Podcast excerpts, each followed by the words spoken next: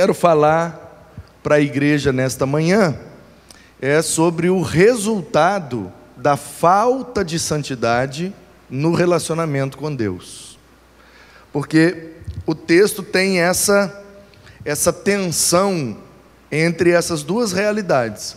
A primeira realidade, até o versículo 8, traz o Isaías buscando, a partir da experiência que teve com Deus, uma vida de santidade com Deus para ser instrumento, servo, profeta de Deus durante o restante da sua vida. E a partir do versículo 9, vai falar sobre o juízo de Deus, que vai alcançar aquele povo que vai ouvir a profecia de Isaías. Então, Isaías é vocacionado aqui nessa experiência, e a partir do versículo 9, a gente percebe que muda o tom, e até aqui é uma notícia boa. Olha como Deus transformou Isaías. Ele era impuro, mas com uma brasa viva do altar, e é claro que isso aqui foi uma visão, né, talvez, é, é, e com grande possibilidade, isso aqui não aconteceu de fato, literalmente. Um anjo ter pegado a brasa e tocado na língua, na boca mesmo, no corpo de Isaías. Há a possibilidade de ter sido literal, um anjo mesmo enviado por Deus, né, ele sentiu a boca dele queimando e aconteceu isso aqui de fato. Mas a impressão que eu tenho é que tudo isso aconteceu de maneira espiritual na, na visão que o Isaías teve. Então, a partir disso, a, a, a tônica do texto muda.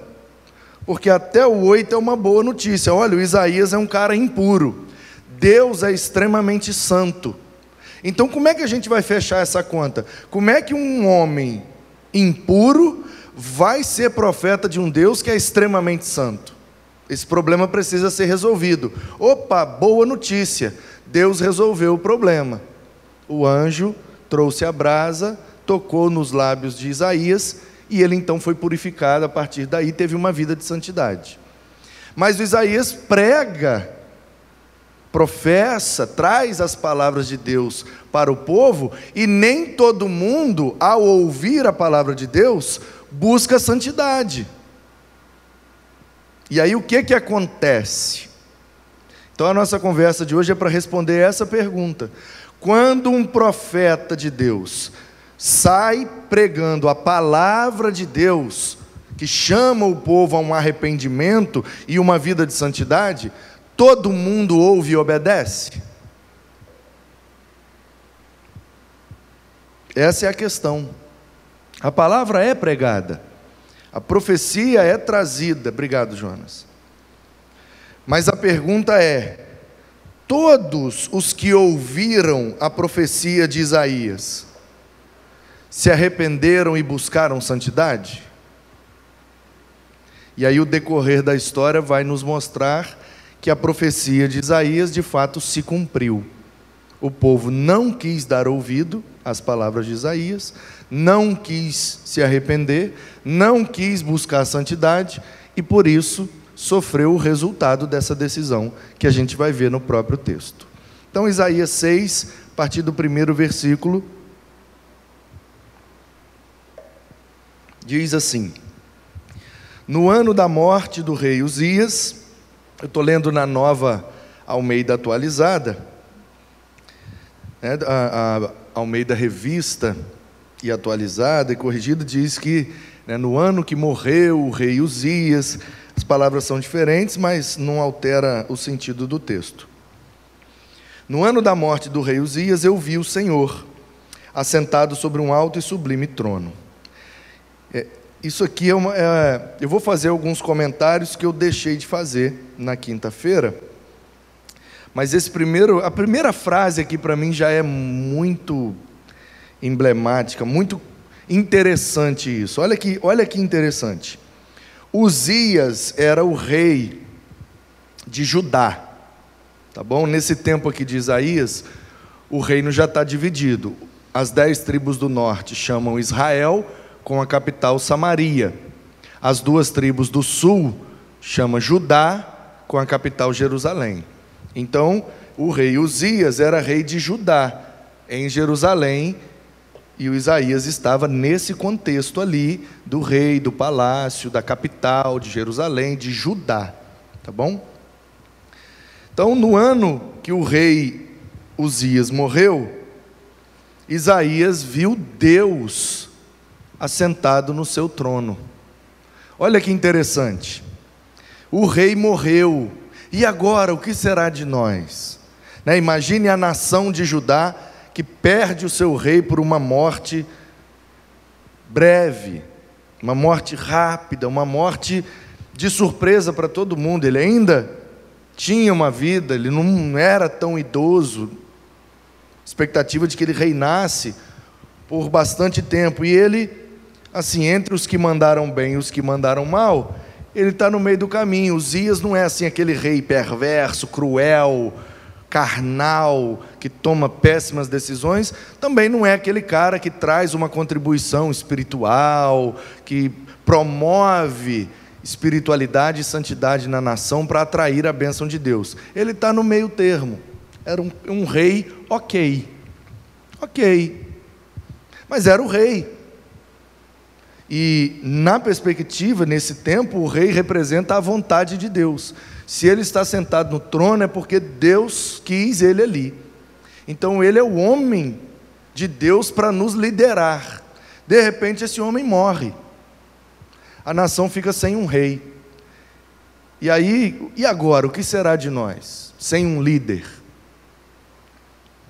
Estamos sem um líder, o rei morreu. E aí o Isaías vê Deus assentado no seu trono.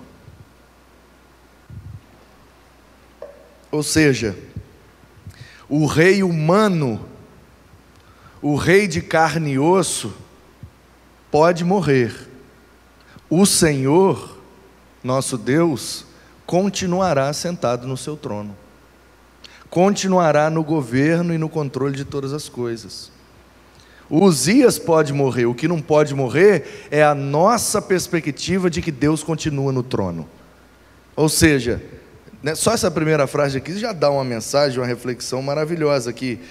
Às vezes a gente se apega com algumas coisas que a gente vê, que a gente pode tocar. Uzias representa né, aquilo que os nossos olhos veem, aquilo que a gente pode tocar e aí a gente confia. Não, eu estou vendo, olha só, tem água aqui nesse copo. Ufa, eu não vou morrer de sede, eu estou vendo, tem água aqui. Mas e se eu não estivesse vendo nem o copo nem a água? Eu teria a mesma fé de que não vou morrer de sede? Porque às vezes a gente confia porque a gente vê. Bom, eu estou trabalhando, carteira assinada, tudo certo, a empresa está indo bem, dia X, meu pagamento está na conta. Eu durmo tranquilo. Mas e se eu tivesse desempregado? Eu dormiria tranquilo do mesmo jeito? Percebe como às vezes a nossa paz, ela provém de coisas que a gente vê e que a gente sabe que vai acontecer? E aí o Isaías diz assim: olha, o rei Uzias faltou. A gente não tem mais uma referência para olhar e falar, bom, se um povo invadir a gente, o Uzias é o nosso rei, ele vai fazer alguma coisa para nos proteger, ele vai chamar o exército, ele vai, Deus vai orientar ele. E aí agora, não tem mais o rei Uzias, não tem o rei, o que, que a gente faz agora? E aí é provável que o coração do Isaías estava com essa ansiedade, essa angústia de que eu não estou vendo mais aquilo que me dava segurança. E aí Deus, ah é, você acha que a sua segurança e a sua paz dependiam de Uzias? Então tá bom, não tem mais Uzias. Deixa eu te mostrar quem é que te garante a paz e a segurança.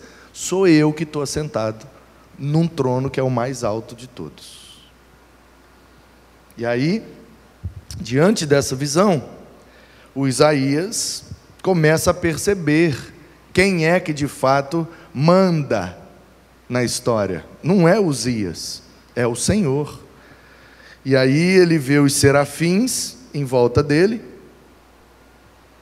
E curioso que a linguagem aqui do palácio, né, é muito presente na profecia de Isaías. E essa figura aqui é muito legal também, porque em volta do rei Uzias ficava aquele monte de gente, os auxiliares do rei.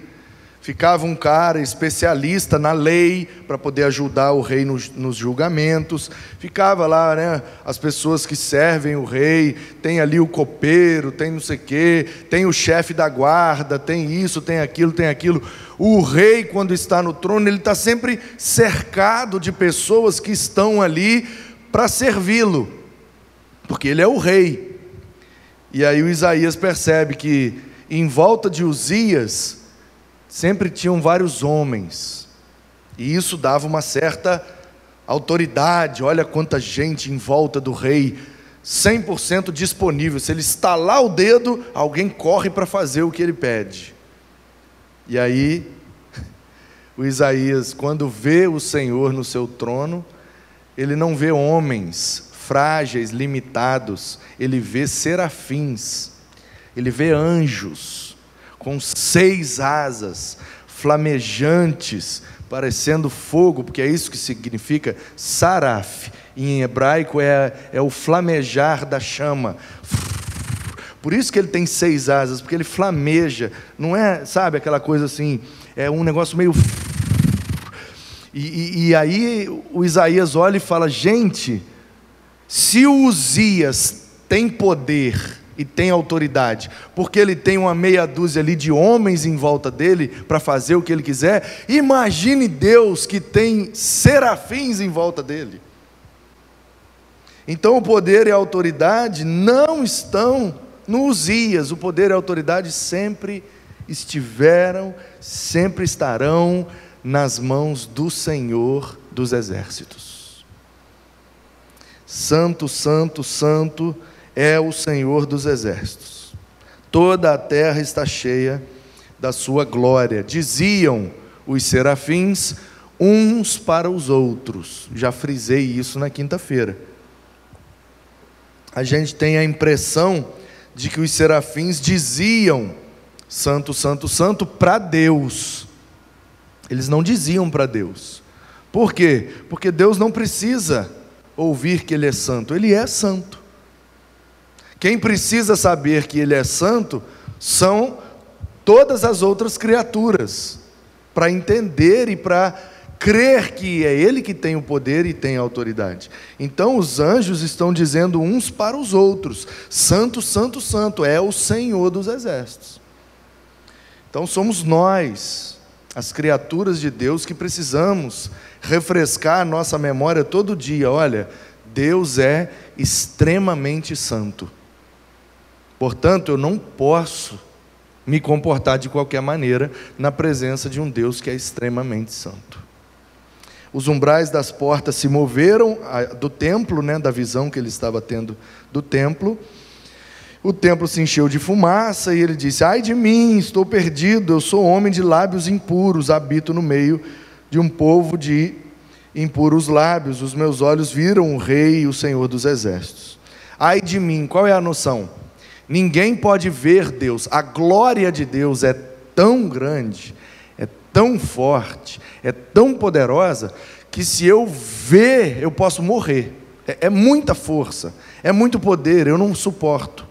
Então o desespero de Isaías não é porque ele estava impuro, é porque ele estava impuro na presença de um Deus que é extremamente santo e que a sua glória pode fulminar uma pessoa e matá-la imediatamente. Então ele desesperou: ai meu Deus, eu vi o Senhor e eu sou impuro, então eu vou morrer. Não tem outra saída para mim, eu vou morrer. Eu não vou suportar a glória de Deus por causa da minha impureza. E aí o grande lance é que Deus ao invés de matar Isaías, chama o Isaías para o ministério profético. Sabe, queridos, algumas coisas acontecem com as nossas vidas e a gente acha, agora vai ser o meu fim, agora não tem mais jeito, agora não vai mais. E aí Deus pega aquela situação e a partir dali te dá uma experiência que te leva a um novo nível de relacionamento com Ele. É o que aconteceu com Isaías e é o que acontece com a gente. De vez em quando a gente desespera, ai meu Deus, eu não vou conseguir, não vai dar mais. Aí Deus fala: não, eu só quero te dar uma experiência para você atingir um outro patamar. então, um dos serafins voou para mim, trazendo na mão uma brasa viva que havia tirado do altar com uma pinça. Com a brasa tocou a minha boca e disse: Eis que esta brasa tocou os seus lábios, a sua iniquidade foi tirada e o seu pecado perdoado.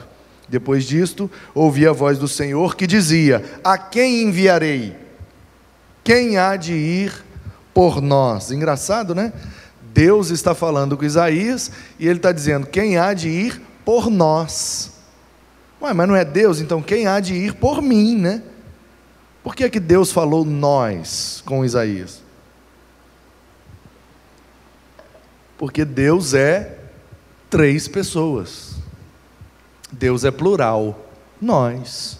Façamos o homem à sua imagem, à sua semelhança. É no plural, porque é nós, o Pai, o Filho e o Espírito. Quem há de ir pela Trindade? Quem há de ir por esse Deus que se revela em três pessoas e quer alcançar a humanidade para um relacionamento santo com Ele? E aí o Isaías responde: Eis-me aqui. Já que eu fui purificado, já que a minha impureza e a sua glória não me levou à morte, já que a minha vida foi poupada, percebe o drama da situação? Já que eu não morri, então agora o que o Senhor mandar eu obedeço, porque eu estou vivo. Só o fato de eu estar vivo já está bom demais, era para eu ter morrido, porque eu sou impuro e vi Deus, mesmo que seja numa visão, mesmo que, que não tenha sido literal, ter visto fisicamente mesmo assim. Eu não sou santo. Deus é extremamente santo. A glória dele é demais para mim. Eu vou morrer. Aí de repente ele se dá conta: eu não morri. Não, você não morreu. E além de não morrer, o anjo ainda veio para te trazer pureza. Bom, então já que eu não morri e eu estou mais puro, então agora pode me enviar, eu estou às ordens. Agora eu sirvo para o serviço. Antes eu não servia. Agora, após essa experiência, então pode me enviar, que eu sei que eu vou ser bem sucedido. E aí, Deus disse, e aí começa de fato a mensagem de hoje, a partir do versículo 9, que é: Vá e diga a este povo. Então Isaías começa a falar com as pessoas começa a falar o que Deus está mandando ele falar. E o que é que Deus está mandando ele falar? Ouçam, ouçam, mas não entendam. Vejam, vejam, mas não percebam. Como assim? Não é o que está escrito aí, gente? É o que está escrito. Ou na outra versão, revista e atualizada, né? Ouvi, ouvi e não entendais. Vede, vede, mas não não ficou no branco ali, deu deu branco, mas não não percebeis, é, percebais. Obrigado, Pati. Então, tá vendo? Deus purificou o cara, poupou a vida do cara e vai enviar o cara como profeta. E aí, o que, que eu vou falar? Você vai falar, falar e ninguém vai entender. Você vai mostrar, mostrar e ninguém vai perceber. Ai, mas que ministério é esse de enxugar gelo? Eu vou falar, falar, falar e ninguém vai entender? É. Então por que, que eu vou falar? Porque eu estou mandando você falar. Porque quando eles chegarem perante mim, eles não vão ter a desculpa de dizer, eu não sabia. Sabia, o Isaías falou. Quando o juízo chegar em Judá, quando a Babilônia destruir Judá, eles não vão ter desculpa de dizer, ah, eu não sabia. Sabia sim, o Isaías profetizou. Ah, mas por que, que a gente não entendeu? Porque vocês não quiseram se arrepender e não quiseram se relacionar comigo com santidade. Deu para entender? Então, qual é o resultado da falta de santidade no relacionamento com Deus? Em primeiro lugar, a gente ouve, ouve e não percebe. A gente vê, vê, não entende. A gente ouve, ouve, ouve, ouve, ouve, ouve, ouve. Mesma coisa que nada não entende nada, não percebe nada. Por isso que às vezes o profeta, por isso que às vezes o ministro, o servo de Deus, que está ligado com Deus e está mostrando, e está falando, e está faz, tentando fazer com que o povo entenda e perceba o que Deus está fazendo, e o povo está lá assim, ah, ai, o ar está gelado, né? Ai, nossa, o banco está sujo, né? E o chão não sei o quê, né? E o culto está demorando, né? Ouvem, ouvem e não entendem. Veem, veem e não percebem. Como é que pode? Pode. Quando falta santidade no relacionamento com Deus, falta intimidade com Deus. Se falta intimidade com Deus, a gente não entende nada que Deus está fazendo. E aí Deus está berrando, Deus está gritando, e a gente está. Ah, oi, que? Como a gente falava no meu tempo de adolescente, a gente fica. Iado ou. Sabe o que é iado ou? Isso aí mesmo. Aquela música, né? Nós somos o mundo, we are the world, né? E aí aquele cara, como é que é o nome daquele cara que tocava piano e era cego? Nem sei se ele morreu, acho que morreu, porque quando eu era adolescente ele já era velho, né? Como é que é o nome dele, gente? Como é que é o nome, Ana Paula, dele? Aquele que tocava piano com óculos escuros assim? Hã? Não estou ouvindo nada que vocês estão falando. Isso, esse, Ray Charles, esse mesmo. Se lembra de um clipe? Um clipe que o Michael Jackson promoveu e ele chamou vários artistas para cantar essa música, o Yard World. Aí eu era adolescente e isso passou no Fantástico. Os artistas se juntaram. Eu acho que era um negócio beneficente para ajudar a África na época. Promover doações para ajudar a África lá. Eu acho que era. E aí fizeram esse clipe, entrou todo mundo no estúdio, né? Todos os artistas americanos de relevância naquela época. Eu era adolescente, estava na casa de um amigo vendo Fantástico. Aí começa o clipe, o Ray Charles lá no piano, com óculos escuros assim, aí, aí fica assim, né? Aí a gente, beleza, saímos da, da casa do amigo e fomos para a pracinha lá.